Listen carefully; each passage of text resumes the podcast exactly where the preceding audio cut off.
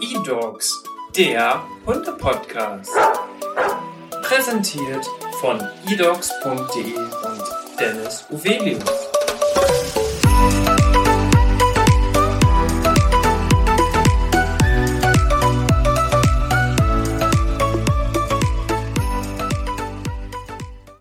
Hi und herzlich willkommen zu einer neuen Podcast-Folge hier in unserem Hunde-Podcast. Mein Name ist Dennis Uvelius. Ich bin der Hundetrainer der eDogs Academy und heute habe ich Christine zu Gast. Wir machen wieder ein ganz spannendes Rasseporträt. Vielen Dank, dass du im Podcast bist. Ja, vielen Dank für die Einladung. Sehr, sehr gerne. Heute wollen wir über die Rasse Deutsch Drahthaar sprechen. Und was ganz witzig ist, vielleicht im Vorfeld, dein Lebensgefährte Nico, der war auch schon bei uns im Podcast und hat über den Kaukasen gesprochen. Ja, richtig. Und jetzt bist du heute dran. Ja, heute bin ich dran. Bevor wir aber mit dem Steckbrief aus unserem eDocs Magazin starten, würde ich gerne mit dir auch das Kennenlernspiel machen, denn unsere Zuhörer und Zuhörerinnen im Podcast wollen dich natürlich auch einmal persönlich kennenlernen. Und deswegen starten wir einmal mit deinem Beruf. Ja, aktuell bin ich hier bei eHorses als Praktikantin. Hauptberuflich bin ich gerade Studentin im Master für Management.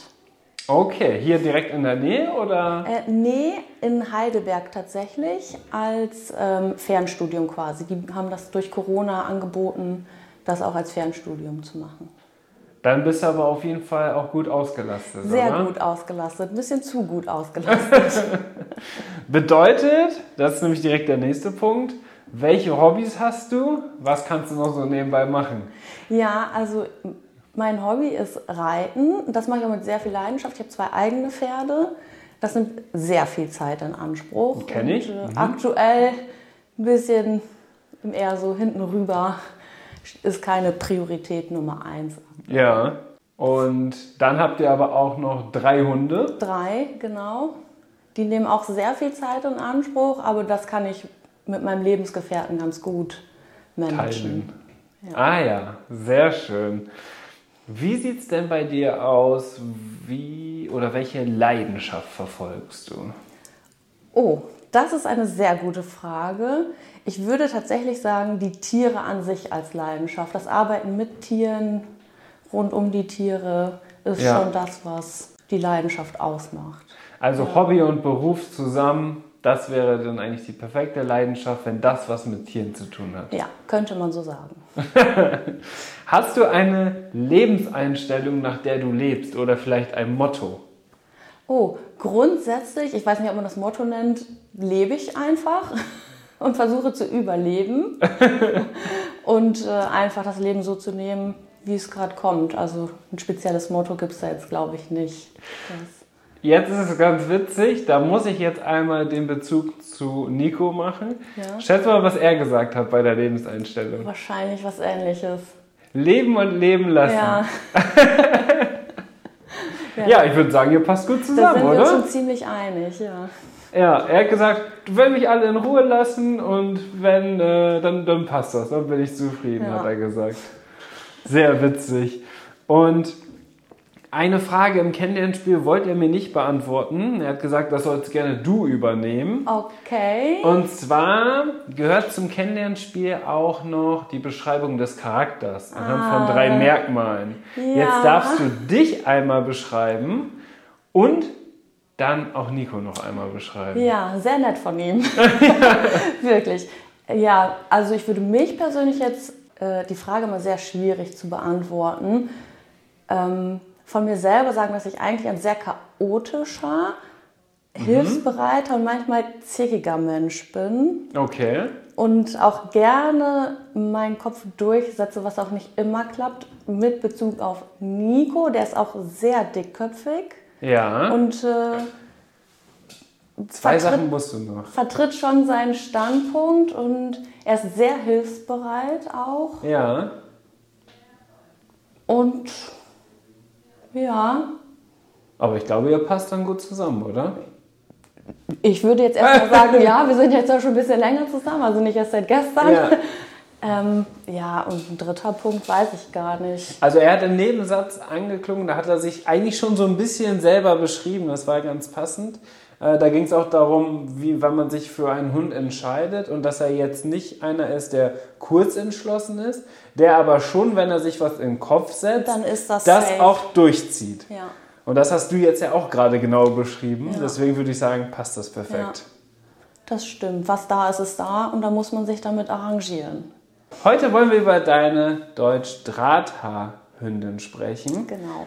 Wir haben ja mit Nico schon über euren Kaukasen gesprochen und jetzt habt ihr aber noch zwei weitere Hunde. Ein Mischling hast du mir im Vorfeld schon gesagt. Genau.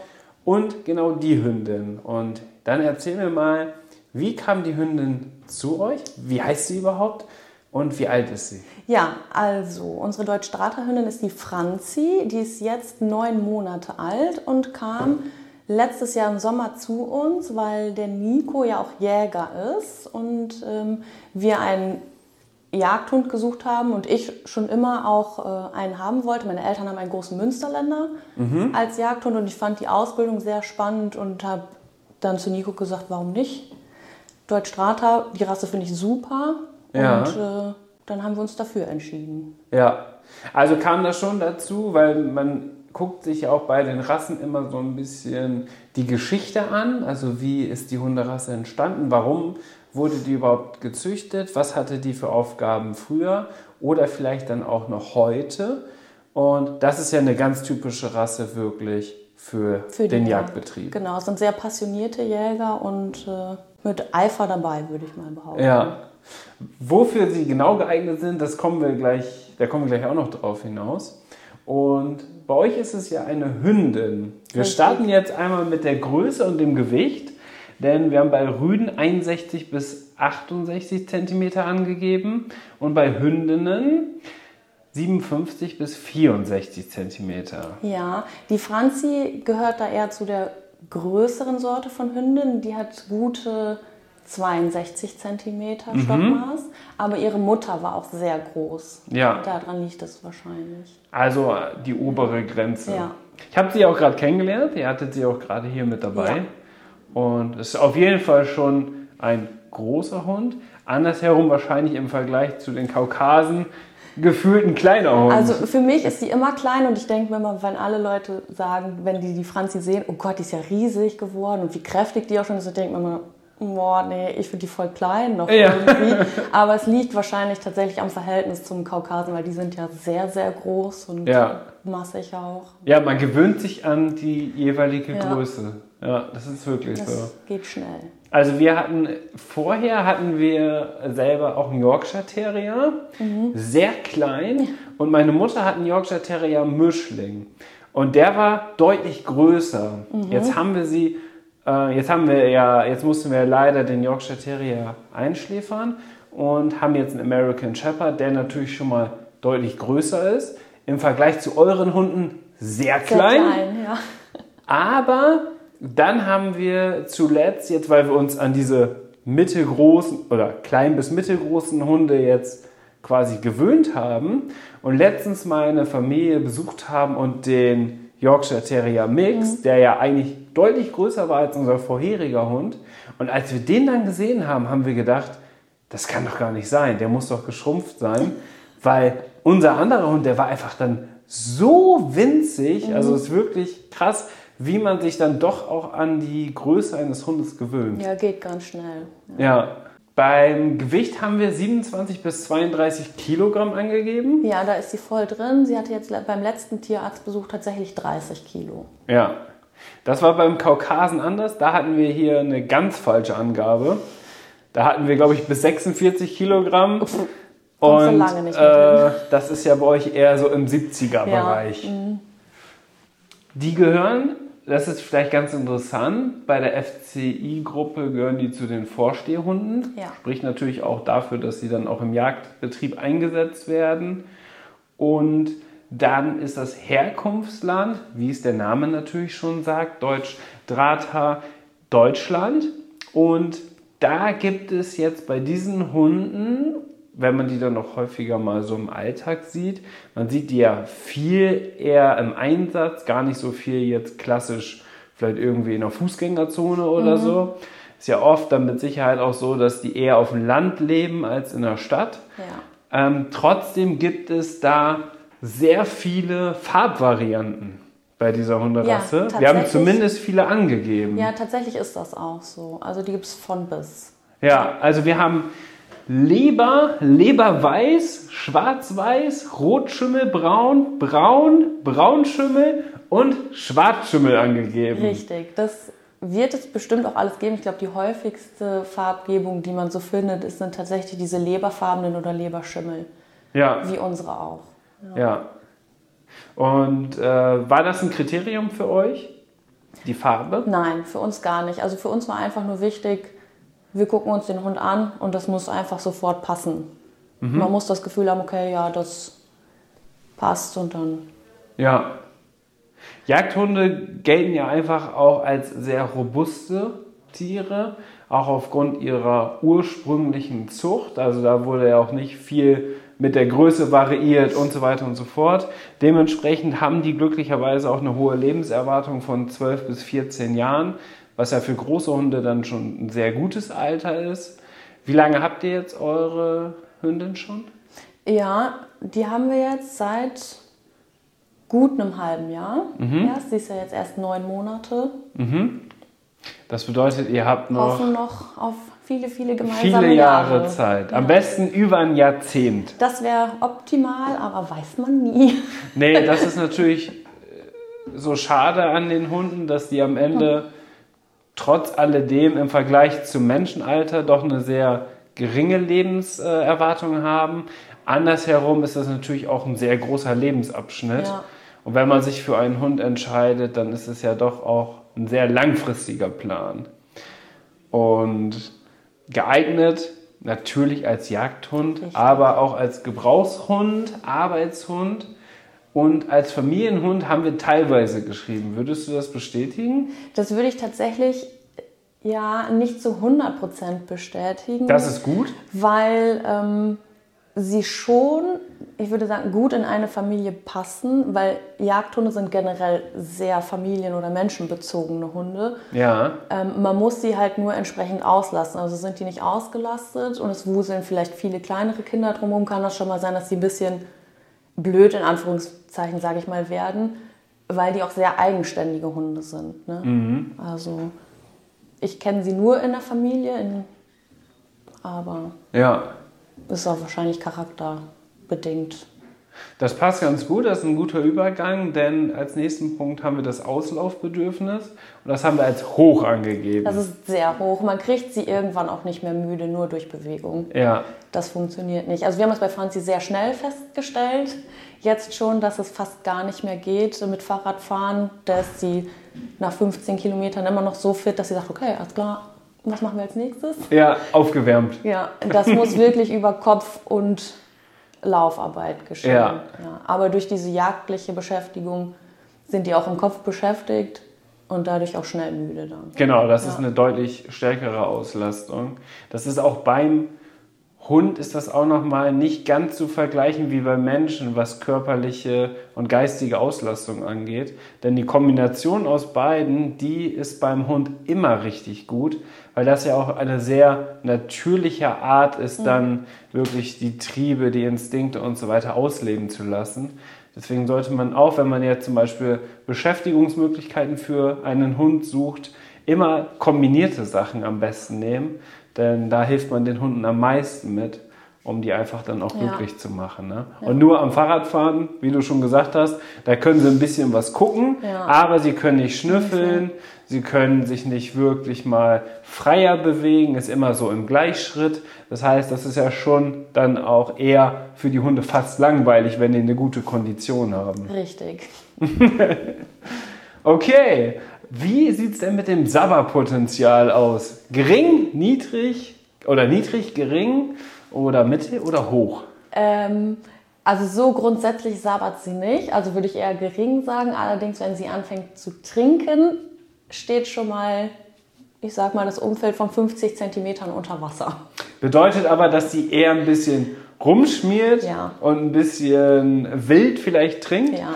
Aber das hat ja dann wenig mit dem Sauberpotenzial zu tun. Ja, also eher gering. Ja, ja, das ist ja spannend. Ähm, würde man vielleicht bei so einem großen Hund dann auch, in Anführungsstrichen großen Hund, bei dir immer, ähm, gar nicht denken, ne? Nee, aber die Leften sind ja auch nicht so ausgeprägt. Ich glaube, da hat das auch viel mit zu tun. Ja, ganz genau, ja. ganz genau. Das war ja bei euren Kaukasen auch sehr unterschiedlich. Ne? Ihr hattet ja bei dem Akko, bei genau. dem Rüden, das quasi fast gar nicht vorhanden und jetzt ja. bei der Anna ist es ja doch äh, ein bisschen wilder. Ja. Ja. Aber so unterschiedlich sind dann vielleicht auch nochmal die Rassen innerlich. Also das heißt, dort gibt es auch noch mal viele Unterschiede. Ähm, deswegen ist es ja auch so spannend, dass ich diesen Podcast mache mhm. und wirklich mit Menschen spreche, die mit dieser Hunderasse speziell zusammenleben. Weil die Insights, die du jetzt erzählst, die Erfahrungen, die du jetzt mit uns hier teilst, mhm. sind natürlich am Ende viel wertvoller als jetzt so ein Steckbrief, wo möglichst viele Sachen pauschal dann festgelegt werden. Ja. Aber so aus eigener Erfahrung zu sprechen, ist dann doch immer noch mal was anderes. Vor allem ist es ja so, viele, viele Hundehalter oder zukünftigen Hundehalter und Halterinnen, die jetzt diesen Podcast hören, die interessieren sich ja ganz offensichtlich genau für diese Hunderasse. Und dann ist es natürlich schön, wenn du die Erfahrung sammelst und ja. dann mit uns teilst. Die Stärke des Haarens und den Pflegeaufwand, den werden wir jetzt einfach mal zusammenführen. Wie sieht es aus mit dem Haar? Wie ist der Pflegeaufwand? Wie viele Haare verliert sie? Ja, sie, sie verliert schon ziemlich viele Haare. Man okay. sollte es nicht meinen für einen kurzhaarigen Hund. Hätte ich jetzt auch nicht gedacht. Aber äh, sie ist da schon stark dabei. Weil sie hat auch nicht so drahtiges, drahtiges Drahthaarfell, wie man es erwarten würde. Ja. Sondern mehr so dieses Fell vom Deutsch-Kurzhaar tatsächlich und die Haaren sehr stark. Mhm. Ja. Wie ist der Pflegeaufwand dann diesbezüglich? Gering, kann man ja nicht kämmen. Ja. also nur saugen quasi. Nur saugen, genau. Nur hinterher ja. saugen. Ja. Wenn man dann natürlich noch einen Saugroboter hat, dann ist es quasi fast perfekt. keine Aufgabe. Ja. ja, wir haben tatsächlich äh, bei der Stärke des Haarens eher gering geschrieben. Ist da wahrscheinlich ein bisschen unterschiedlich bei der Hunderasse. So bei euren ist es dann so oder bei, bei bei eurer Hündin ist es dann so, dass es da ja eher wirklich gering ist. Ja. Ähm, aber es kann natürlich auch vielleicht ein bisschen höher sein, je nachdem. Ne? Aber das ist natürlich ganz spannend, dass du gesagt hast, dass dir das ja schon aufgefallen ist, obwohl ihr ja auch noch mehrere Hunde habt und da auch ja vielleicht so ein paar Vergleichswerte habt. Und beim Kaukasen würde man auch im ersten Moment denken, oh, der hat ja richtig, ja, richtig die viel. Haaren fast gar nicht. Ja, aber es ist ja schon unterschiedlich. Ja. Und ich sitze hier mit einem Pullover an, der ist voll mit Fell, weil ein American Shepherd hat wirklich echt sehr, sehr viel. Ähm, ist natürlich dann schon ein Unterschied. Ja. Die Fellstruktur ist hart, anliegend und dicht, ja. dementsprechend auch drahtig, so wie der Name es schon sagt. Aber du hast ja schon gesagt, da gibt es auch so ein paar Abstufungen. Ne? Ja, genau. Also unsere Hündin hat jetzt fast gar keine drahtigen Haare. Sie hat auch keinen Bart, wie das typisch ist für die Deutschdrahthaare. Mhm. Mhm, wahrscheinlich auch zuchtbedingt, weil Mutter hat auch gar keinen Bart, der Vater nur ganz wenig Bart und die ja. Welpen waren alle ohne Bart und äh, kamen uns sehr entgegen, weil wir das auch so ganz hübsch finden. Ja. ohne Bart und sie hat wirklich nur die weißen Stichelhaare, die in ihrem Fell sind, die richtig so dieses Drahtige mhm. haben und das braune Haar ist eher glatt. Ja. Ja, ja spannend. Wurde der Bart quasi nicht äh, mit vererbt? Nein. Was für euch ja positiv ist, für andere ja. vielleicht negativ. Ja, wir haben viele Jäger im Bekanntenkreis, die auch gesagt haben, na, ein Drahthaar ohne Bart ist ja auch... Ist kein richtiger Drahthaar. Kannst auch nicht gebrauchen, ja, so in der Art. Aber gut. Wie würdest du denn deine Hündin beschreiben, was Kinderfreundlichkeit angeht? Sehr freundlich. Mhm. Sehr kinderfreundlich. Sie ist mit Kindern groß geworden. Ich glaube, ähm, daran liegt es auch zum Teil, weil Kinder machen Action und Action liebt sie über alles. Okay, ja. Ja, ja das hat sie jetzt gerade hier auch gehabt im Büro, direkt Action. Mhm. Und da ist sie auch direkt aufgetaut und ja wollte spielen, hat sich das Spielzeug erstmal direkt von den anderen beiden Hunden geschnappt. Ja. Das heißt, sie ist da ja schon, glaube ich, eher schüchtern, aber dann trotzdem offen, was solche Sachen angeht. Genau, ja. Ja. Wie sieht es denn aus mit, und das ist natürlich jetzt auch wieder ein sehr guter Übergang, mit den Charakterzügen von Franzi, denn wir haben eigenwillig aufgeschrieben. Das kann ich unterschreiben. eins zu eins, sie ist sehr eigenwillig, aber trotzdem lernbereit und äh, möchte auch gefallen, aber halt nicht immer zu 100 Prozent, wenn man das jetzt selber auch möchte, sondern eher dann, wenn sie das möchte. Ah ja, okay. Ja. Intelligent. Ja, zu intelligent. Sie hat ganz schnell rausgefunden, wie man die Türen aufmacht. Und das spricht natürlich auch für ihre Eignung als Jagdhund. Ich glaube, da ist schon eine, ein gewisser Intelligenzquotient extrem wichtig, um da überhaupt äh, mitmischen zu ja, können. ist von Vorteil auf jeden Fall. Ja, aber kann natürlich auch, wie du schon gesagt hast, zu Hause zum Nachteil werden, Ja, zu Hause wird es schon mal zur Herausforderung. wenn es äh, dann doch vielleicht ein bisschen anspruchsvoller wird, weil sie alleine Ja. die Türen aufmacht. ja, das hat sie wirklich, also ich glaube, es hat zwei Wochen gedauert. Jetzt habt ihr alle Türklinken nach oben gestellt. Nee, von, ähm, von innen macht sie die nicht auf. Außen haben wir keine Türklinken, sondern nur so einen Knauf. Ja. Das kann sie noch nicht. Gott sei Dank. Aber ähm, wenn Nico sie mitnimmt zur Arbeit, äh, der hat eine Türklinke tatsächlich hochgemacht. Da haben wir auch eine Kandidatin Ja. hier bei uns im Büro, bei der ist das auch so. Deswegen sind hier auch teilweise Türklinken schon verändert worden. Ist auch vielleicht ein kleiner Lifehack an dieser Stelle. Ja. Wenn euer Hund das macht, äh, dann könnt ihr die Türklingen im Idealfall einfach nach oben stellen. Bei den meisten Türklingen kann man das tatsächlich auch machen. Und dann ist es für die auf jeden Fall deutlich schwieriger, weil die ja dann mit der Pfote da nicht mehr drauf können. Oder ihr habt so eine kleine Hunderasse, die da gar nicht drankommt. Dann Ja. geht's natürlich auch. Das ist aber bei euch ja nicht der Fall. Nein, Anhänglich. sehr anhänglich, sehr menschenbezogen und äh, dadurch auch sehr anhänglich. Also man kann kaum einen Schritt alleine machen tatsächlich. Mhm. Auch zu Hause, wenn Ja. du den Raum verlässt, kommt sie mit. Geht. Dadurch, dass wir jetzt nicht so viele Räume haben und sie auch drin mit dem zweiten Hund ist, äh, Ah ja. geht's. Da kann sie auch alleine bleiben, aber so in fremder Umgebung oder wenn man sich, wenn ich sie hier mit auf Arbeit habe, keinen Schritt alleine. Hier im Büro würde sie immer mitkommen. Ja. Okay, das passt ja, das passt ja ganz gut. Ähm, aktiv haben wir auch noch mit aufgeschrieben. Ja, sehr aktiv. Kann man auf jeden Ja. Fall bestätigen. Ne? Ja. Loyal ist wahrscheinlich auch ein Charakterzug, der wichtig ist, was auch die Jagd angeht, Ja. weil trotz alledem, dass sie ihre, ihren Jagdtrieb ausleben dürfen und der ja auch dafür extra genutzt wird, muss natürlich ein Jagdhund auch sehr gut ausgebildet sein und hören und dementsprechend auch loyal sein. Deswegen würdest du sagen, passt das bei Franzi? deiner Franzi? Ja, sehr loyal. Ja. Ja.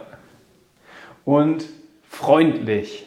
Ist sie auch super freundlich. Also ich finde sie super freundlich, auch wenn sie am Anfang oft eher schüchtern ist, was jetzt auch nicht unbedingt, äh, ich sag mal, rassetypisch ist, weil es sind ja doch sonst eher Forscherhunde, ist sie doch am Anfang eher so ein bisschen zurückhaltend. Das merken wir jetzt auch während der Ausbildung zum Jagdhund. Äh, dass sie erst am Wild selber auch ein bisschen zurückhaltend ist und so, ja. Aber wenn dann aufgetaut ist, ist alles perfekt. Ja, ist ja auch eine intensive Ausbildung. Ja. Und da ist es ja auch dann oft so, dass auch jetzt von den Rassen her natürlich nicht unbedingt garantiert ist, dass genau jetzt ein Deutsch-Drahthaar immer für die Jagd auch geeignet ist, Richtig. sondern am Ende spiegelt es sich jetzt in der Ausbildung wieder. Ja. Ist ja am Ende bei uns Menschen auch so. Die einen können die Ausbildung besser abschließen, die anderen weniger besser und andere kriegen es vielleicht gar nicht hin und stellen sich ihr Leben vielleicht doch anders vor. Und so ist das tatsächlich bei den Hunden auch. ja, genau so. Also sind die Charakterzüge ja, finde ich, jetzt hier bei dieser Rasse sehr gut beschrieben. Ja. Ähm, das hatten wir, glaube ich, noch nie, dass es doch so genau gepasst hat. Doch, zu unserer Hündin passt das sehr gut. Und deswegen würden wir direkt von den Charakterzügen einmal rübergehen zum Familienhund. Würdest du sagen, geeignet, ja oder nein? Schwierig, bedingt ja. Also grundsätzlich in der Familie ja. Ob es jetzt dann eine Nichtjägerfamilie ist, muss halt ein passender Ausgleich geschafft werden. Ne? Ja. Aber grundsätzlich ja. Aber das sagst du so direkt äh, dazu. Ja. Würde ich direkt dazu sagen, ja. Ja, es ist, glaube ich, schon auch wichtig, weil es geht ja darum, dass man sich jetzt wirklich ein genaues Bild von dieser Rasse macht. Und wenn du das jetzt so kritisch, sage ich mal, und so offen aber auch ansprichst, finde ich das immer sehr, sehr wertvoll. Nico zum Beispiel, der hat auch alles ganz offen gesagt. Also der hat äh, kein Blatt vom Mund genommen Nee, ja. und hat auch wirklich erzählt, was auch vielleicht mit den Hunden schon mal dann nicht so gut gelaufen Ja. ist und so weiter. Was aber natürlich für andere Menschen dann einen sehr großen Mehrwert hat, weil man daraus dann einfach auch lernen kann. Und wenn man sich rein optisch sich für so eine Hunderasse entscheidet, ist es meistens eine Fehlentscheidung. Richtig, man muss sich schon bewusst sein, was man sich anschafft und im Vorfeld ein bisschen informieren. Ja. ja. Und ihr habt jetzt ja mit dem Deutschdrahthaar, mit eurem Mischling und mit dem Kaukasen habt ihr jetzt nicht die einfachsten Hunde gewählt. Nein, tatsächlich nicht und drei sehr unterschiedliche Hunde. Also auch von den Charaktereigenschaften Ja. fast weit auseinander, könnte man sagen, ja. Der letzte Punkt ist der soziale Aspekt gegenüber Menschen und gegenüber anderen Hunden. Ja. Wie würdest du Franzi da beschreiben? Äh, gegenüber anderen Hunden sehr sozial und eher so ein bisschen unterwürfig. Mhm, haben wir auch gerade ja genau beobachtet. Ja, ähm, anderen Menschen gegenüber auch eher zurückhaltend, aber ist, wenn es dann irgendwann aufgetaucht ist, ist okay. Männern eher ein bisschen mehr zurückhaltend. Das ist Also, interessant. Da ist sie schon so ein bisschen, also gerade beim Spazierengehen merken, merken wir das oft oder wenn ich mit ihr alleine im Dunkeln unterwegs bin und uns kommt ein Mann entgegen, dann fängt sie schon mal an zu bellen. Das hat sie Frauen gegenüber bisher noch gar nicht gezeigt. Mhm. Weißt du, woran das liegt? Nee. Das hat am Ende ja tatsächlich gar nicht so einen großen, große Auswirkung darauf, welches Geschlecht man jetzt mit, Ah. äh, welches Geschlecht man hat, Ja. sondern einfach aufgrund der Körpersprache, dadurch, dass die meisten Männer ja auch von der Körpergröße schon etwas größer sind und auch aufgrund der Tonlage von der Stimme ist es halt so, dass einfach dann die Hunde merken, hm, da müsste ich vielleicht mal so ein bisschen vorsichtiger sein. Ist für Männer immer ein bisschen blöd, weil Ja. viele sagen, ja, Angst vor Männern hat mein Hund, so. Aber Das das, äh, das liegt tatsächlich dann am Auftreten der jeweiligen Männer. Ähm, wenn man dann halt, wenn man dann ein bisschen vorsichtiger, zurückhaltender und körpersprachlich sinnvoll auf einen Hund zugeht, wie ich das jetzt zum Beispiel ja auch gerade bei deiner Hündin gemacht habe, also nicht frontal drauf, sondern ein bisschen von der Seite genähert, nicht direkt angefasst, sondern erstmal nur daneben stehen geblieben, so dass man einfach, ja, die Wohlfühlumgebung von dem Hund nicht sofort äh, einschränkt. Und dann hilft das tatsächlich, dass das schnell so kommt. Aber das ist witzig, weil das, was du jetzt gesagt hast mit Männern und Frauen und dieser Unterschied, der wurde häufig in den Rasseporträts schon angesprochen, bei den unterschiedlichsten Rassen. Ja. Ja. ja, vielleicht liegt es ja. Ich wusste, mir war das bisher auch noch nicht bewusst, dass es jetzt speziell mit dem Geschlecht nichts zu tun hat. Ja. Aber gute Männer sind halt oft Ja. mehr Körper. Als, Vor allem heutzutage gibt es ja auch schon weit mehr als äh, nur Frauen und Männer. Also Geschlechter werden ja auch immer diverser, was natürlich äh, in der Gesellschaft jetzt angekommen ist und mit Sicherheit auch, auch gut ist, dass es so ist. Und genau aus dem Grund denkt man immer oder versucht man immer, sich so ein bisschen in das Tier hineinzuversetzen Ja. und genau so ein bisschen zu vermenschlichen. Ne? Ja. Genau so wie es ist, dass, dass Hunde auch nicht diese Wertevorstellung haben wie wir. Was ist Luxus, was ist kein Luxus und so weiter. Also der Hund, der glücklichste Hund der Welt, der kann in einer ganz kleinen Wohnung leben, aber perfekt körperlich und geistig ausgelastet sein. Und der am schlechtesten gehaltene Hund kann vielleicht sogar in einer Luxusvilla leben. Ja. Also so unterschiedlich ist das. Also diese Wertevorstellung, davon kann man sich dann auch verabschieden, wenn man das zu sehr auf seinen Hund einfach projiziert. ja, wahrscheinlich ist das so. Also, Jetzt habt ihr ja wirklich anspruchsvolle Rassen zu Hause. Ja. Hier im Rasseporträt sprechen wir jetzt ja gerade über Deutsch Strata.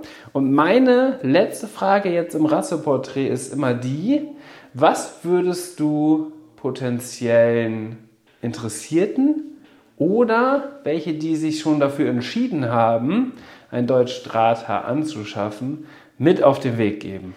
Ja, überlegt euch das gut, was ihr euch anschafft und wie viel Zeit ihr tatsächlich investieren möchtet. Also wir haben festgestellt, auch wenn ich das jetzt familiär schon kenne mit Jagdhunden, mit unterschiedlichsten Jagdhunderassen, dass sie zeitaufwendig sind und viel Beschäftigung benötigen, doch ein bisschen unterschätzt, wie zeitaufwendig das tatsächlich ist. Kannst du das beziffern? So pro Woche oder pro Tag, wie, wie lange? Oh, also pro Tag würde ich sagen schon zwei bis drei Stunden. Aktive Beschäftigung. Ja. Also nicht, also damit ist jetzt nicht gemeint, liebe Zuhörer und Zuhörerinnen, dass der Hund einfach nur neben euch herläuft Ja, und äh, präsent zu Hause ist, sondern damit ist jetzt wirklich Beschäftigung Ja. gemeint. Richtige Beschäftigung. Ja. Das ist schon viel. Ja, also wir machen es morgens. Wir stehen ja auch sehr früh auf. Ja. Morgens gibt es schon die erste Einheit für den Kopf einfach. Dann nimmt Nico sie ja mit zur Arbeit. Da kriegt sie die erste Runde. Die ist meistens auch schon so eine Stunde. Und dann abends nochmal anderthalb Stunden. Das bedeutet natürlich auch wiederum, dass so ein Hund schon auch einschränkt. Ähm, das ist vielleicht auch immer ein ganz wichtiger Punkt, ob man sich für einen Hund letztendlich überhaupt entscheidet oder nicht, vielleicht auch unabhängig von der Rasse.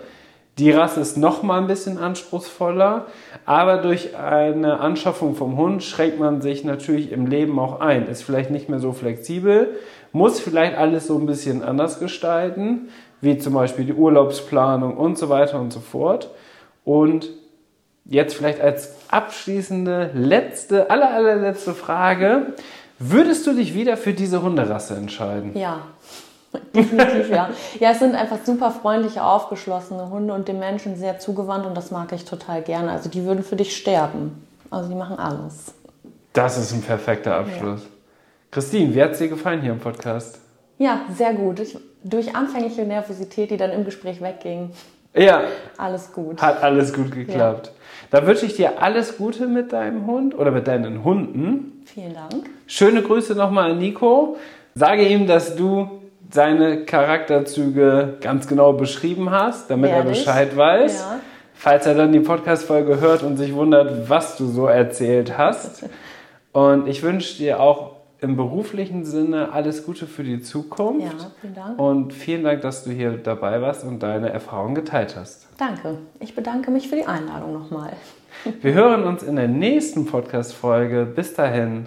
Tschüss. Tschüss.